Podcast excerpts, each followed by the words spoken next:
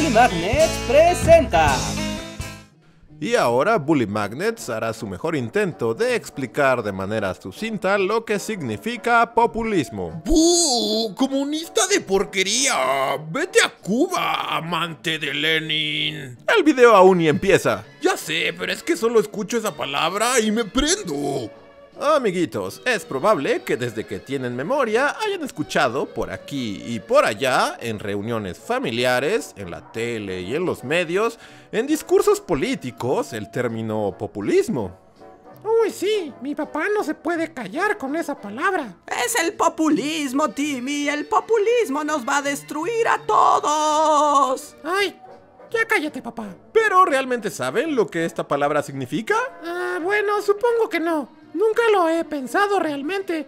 La verdad no me importa. La palabra populismo proviene del latín populus y podría definirse como la creencia política que dice que existe una mayoría trabajadora explotada por una minoría élite y corrupta. Pero que esa no es como... ¿La verdad? Pues sí, lo cual ha hecho que actualmente el populismo esté a la alza en todo el mundo, pero aunque en Latinoamérica se asocia generalmente con las ideas de izquierda, en lugares como la Unión Europea y los Estados Unidos, el populismo va ligado más con movimientos de derecha. Lo cierto es que el populismo se da en todos lados, en la izquierda y en la derecha. No es una ideología exclusiva de ninguno de los dos lados. Es el discurso populista el que dice representar a la clase trabajadora y une a la población contra un enemigo en común. Las élites empresariales, los multimillonarios, los inmigrantes, las minorías, la élite política. Y aunque es a finales del siglo XX que al término se le cuelga una connotación negativa, lo cierto es que no siempre ha sido así y el populismo ha existido probablemente desde siempre. Pero para ser más específicos, digamos que está ahí desde tiempos de los romanos. Yo, Julio César, me gané el favor de la gente apelando a sus intereses y señalando lo corrupta y decadente que era la élite política. ¿Pero que usted no era parte de esa misma élite? Sí, bueno, pero el líder populista solo tiene que tener los valores morales adecuados, así que bien puede ser alguien de las élites que dice apoyar al pueblo, aunque en realidad no sea cierto. Así es, desde Julio César hasta Donald Trump, miembros de las élites pueden apropiarse de un discurso populista, ya que ser del pueblo es una cuestión moral. Con los valores adecuados, un miembro de la élite puede ser del pueblo, un pueblo homogéneo, que es todo igual y quiere las mismas cosas. No hay espacio para la diversidad en el discurso populista, es algo muy Sith. Solo los populistas y los Siths lidian con absolutos. Sin embargo, en Europa el populismo comienza a adquirir impulso en Rusia a finales del siglo XIX, con un movimiento llamado Narodniki, el cual se traduce como populismo. Narodniki es en realidad el nombre que hoy le damos a un montón de movimientos socialistas que surgieron en Rusia a finales del siglo XIX. Es importante también considerar que en la mayoría de los casos, las agrupaciones y corrientes asociadas a este movimiento consistían en pequeños grupos surgidos de entre las capas intelectuales, y que si bien muchos tenían la intención de expandir sus ideas entre la población campesina, las campañas y el reclutamiento de militantes no siempre obtenían resultados favorables. Así es, escúchame campesino, tú eres el verdadero pueblo y en ti debe recaer el verdadero poder. Ahora ejércelo, ejerce el poder. Bueno, sí, qué padre, pero estoy muy ocupado tratando de no morir de hambre. Mira, quisiera ejercer el poder, pero es eso o sembrar mis papas. Y si no las siembro hoy, no se van a dar y me muero. Yo y toda mi familia. Así que prioridades, prioridades muchachito. Pero suerte con tu Narodniki. O beso. Pero si bien estas ideas no se popularizaron al principio, con el paso de los años adquirieron seguidores, especialmente en el este de Europa. Así que por eso se asocia al llamado populismo con el socialismo y esas cosas, porque lo iniciaron los rusos.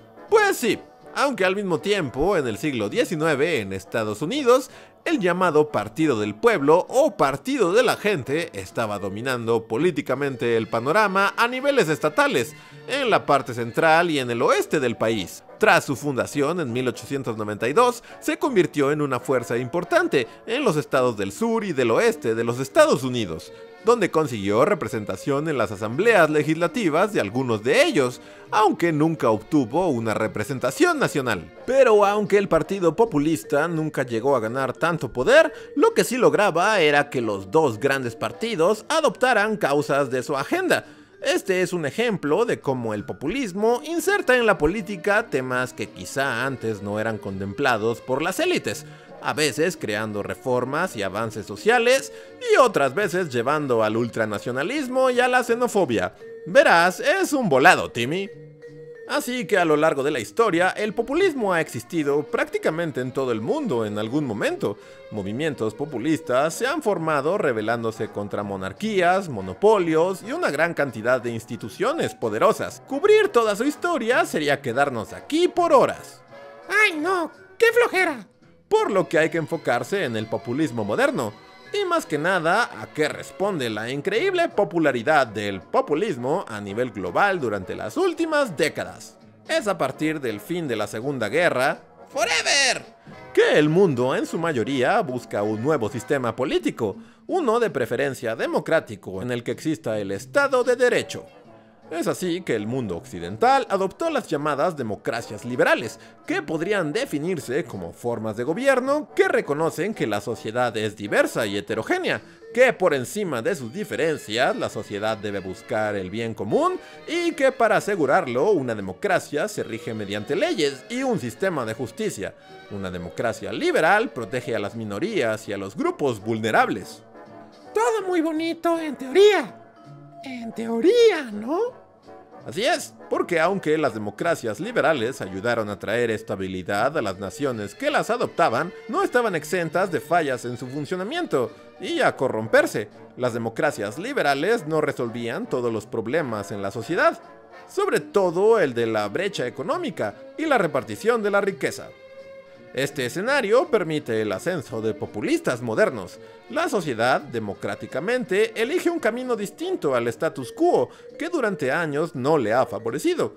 Puede que el populismo moderno plantee buenas preguntas, pero a menudo las respuestas que ofrece son equivocadas. Los movimientos populistas modernos a menudo son encabezados por figuras carismáticas y cuya imagen vende mediáticamente. Es cuestión de clics, baby. Dichos líderes se presentan como representantes de la voluntad popular y bajo este discurso a menudo desacreditan otras instituciones sociales como la prensa o las otras facciones políticas. El populista moderno no tiene oposición política sino enemigos, y ya sea que en realidad creen en lo que dicen o que saben qué venderle a la gente, los populistas por lo general llegan al poder prometiendo toda clase de cosas que después dejan de lado una vez estando en el poder. Vaya, suena que mi papá tenía razón al hablar tan mal del populismo. Bueno, sí, pero es importante saber distinguir que a lo largo de la historia muchas figuras han adoptado el populismo, a veces llevando avances en materia de reformas a instituciones y otras llevando a autocracias en donde se suprimen las voces opositoras y las elecciones libres. Dicho de otra manera, el populismo moderno puede ser a la vez una medida correctiva o un riesgo para la democracia, dependiendo de cada caso. Pero lo que es un hecho es que nunca ha sido tan popular como en estos inicios del siglo XXI. Vaya, creo que ahora tengo más claro qué es el populismo. Gracias, voz misteriosa. ¿Ya me puedo ir a jugar? Claro, Timmy, y recuerda, no hay soluciones simples para los problemas complejos de la sociedad, y quien te diga lo contrario, miente.